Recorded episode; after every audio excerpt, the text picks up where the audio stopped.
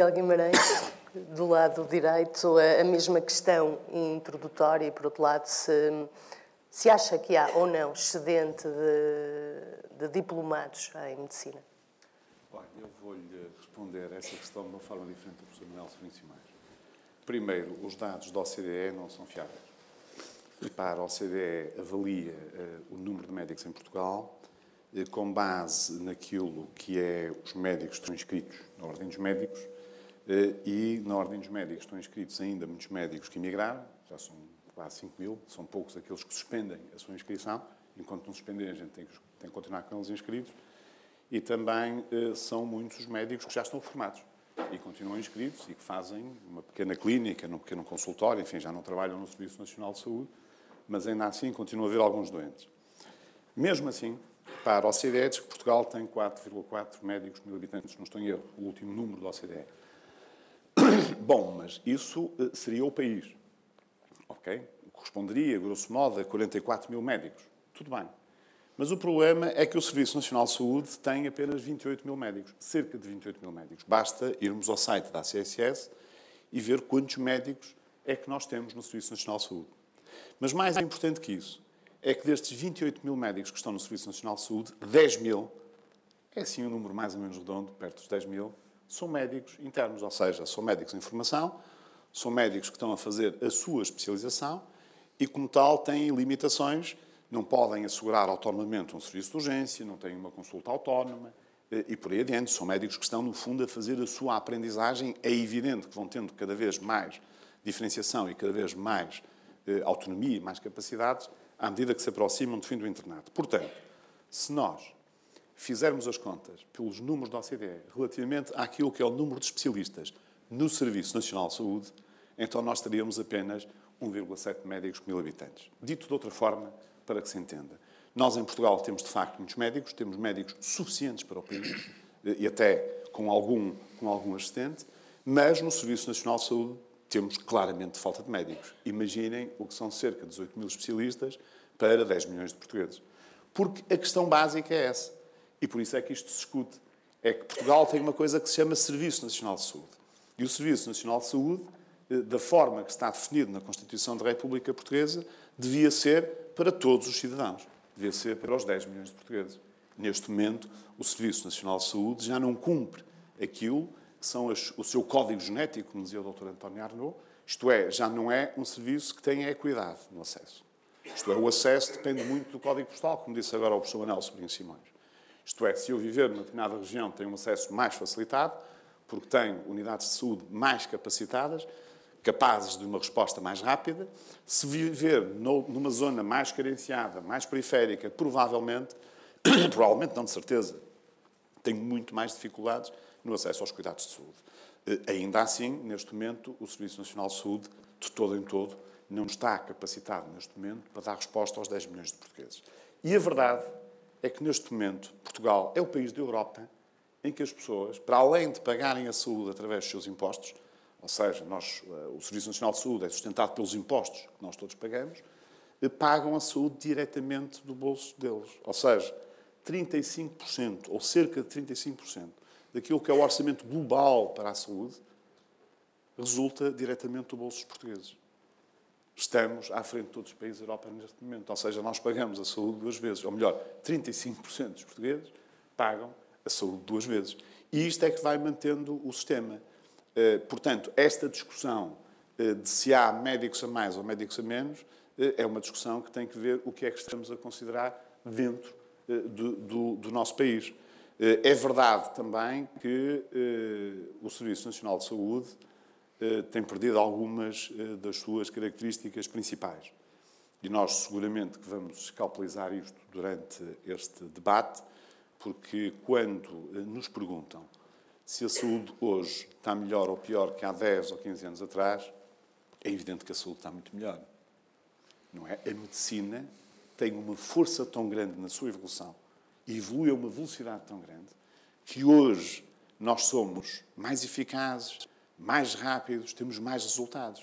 Eu dou-vos um exemplo para quem está aqui sentado daquilo que acontece na minha especialidade. Vou dar apenas um pequeno exemplo. Podia dar 10 ou 20 exemplos só da minha especialidade.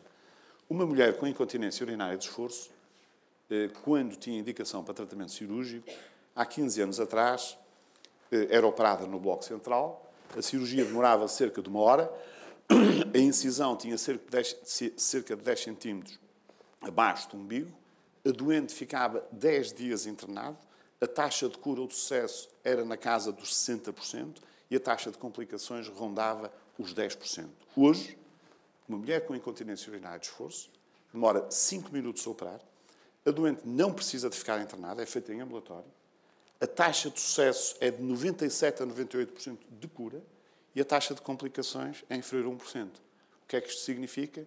Imaginemos que eu só tenho mulheres com incontinência urinária de esforço para operar no Serviço Nacional de Saúde.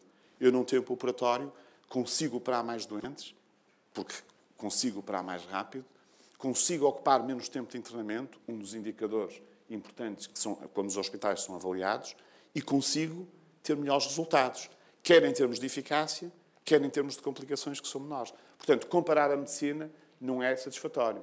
Quer dizer, a medicina evolui. Para o ano está melhor, daqui a dois anos está melhor, está a evoluir a uma velocidade absolutamente estonteante. A questão fundamental é saber aquilo que são os nossos maiores valores no nosso país e na saúde em particular, que é o que é que pensam os profissionais de saúde.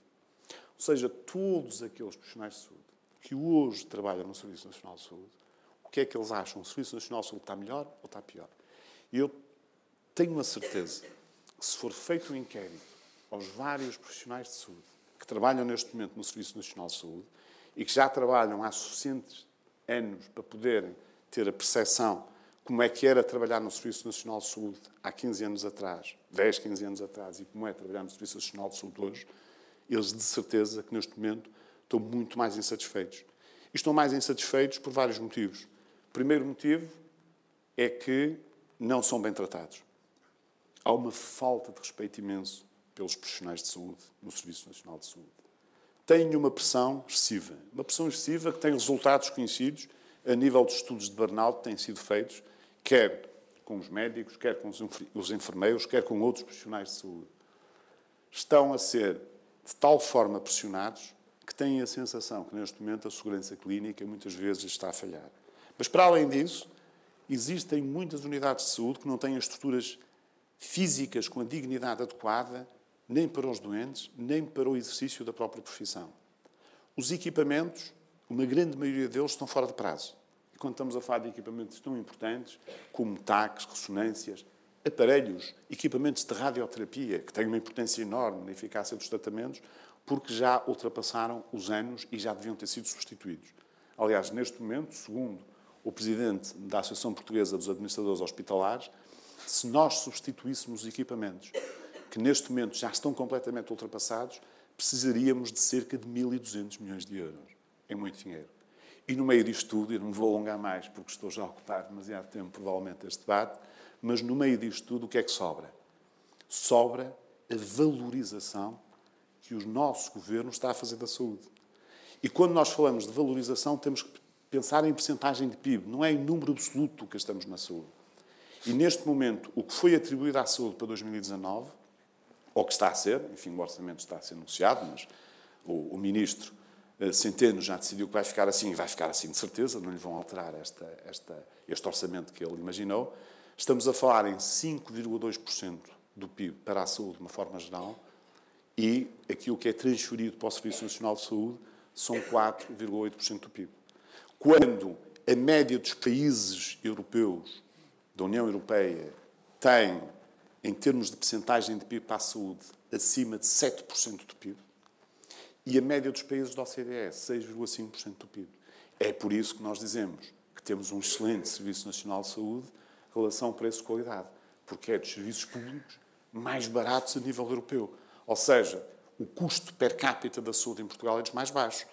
Isto faz-me lembrar a entrevista que o patrão da Clunex deu há pouco tempo ao Jornal de Negócios, em que disse uma coisa muito engraçada. Nós temos em Portugal pessoas do primeiro mundo, ou seja, profissionais de elevadíssima qualidade em várias áreas. Eu não estava a falar de medicina, estava a falar de, de uma forma geral, que são pagas como profissionais de terceiro mundo. E deu o exemplo das costureiras portuguesas. As costureiras portuguesas, neste momento, estão a ganhar menos 30% a 40% que as costureiras chinesas. E ficam por aqui.